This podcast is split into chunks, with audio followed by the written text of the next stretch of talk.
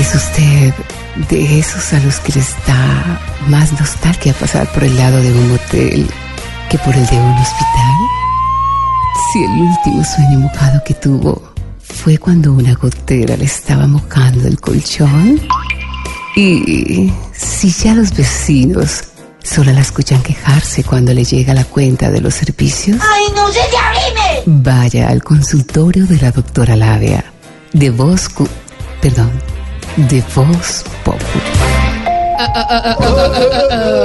Hola, hola, hola, hola a todos mis conejillos. Da la exploración llegó doctora Lavia para ponerle picante a esta tarde de miércoles, el ombligo de la semana. Bueno, quiero contarles que según la sexóloga mexicana Rosa Melcacho, ¿Cómo? Rosa Melcacho, dice que al hombre lo enloquecen en la cama una mujer apasionada, una mujer sumisa, una mujer coqueta. El problema es tener con qué responderle a las tres. ¿Cómo me vieron ahí? Ok, bueno, vamos de una vez con mis tipos de amantes de hoy. Voy con posición número uno. Y en esta posición tenemos al amante tipo hidroituango. Uno no sabe cuánto se va a derramar. Voy con posición número dos. Doy. Por aquí les presento al amante interesada Metro de Bogotá. Hay que meterle plata para que medio se mueva.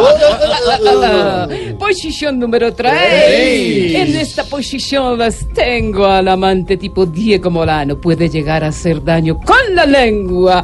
Ay, qué rico a mí que me mate con la lengua. Esperancita, no. Oh my God, baby. Ya, Esperanza. Voy con posición número 4. Ay. En esta última posición tenemos al amante tipo Iván Márquez. Anda desesperado por aceitar al fusil.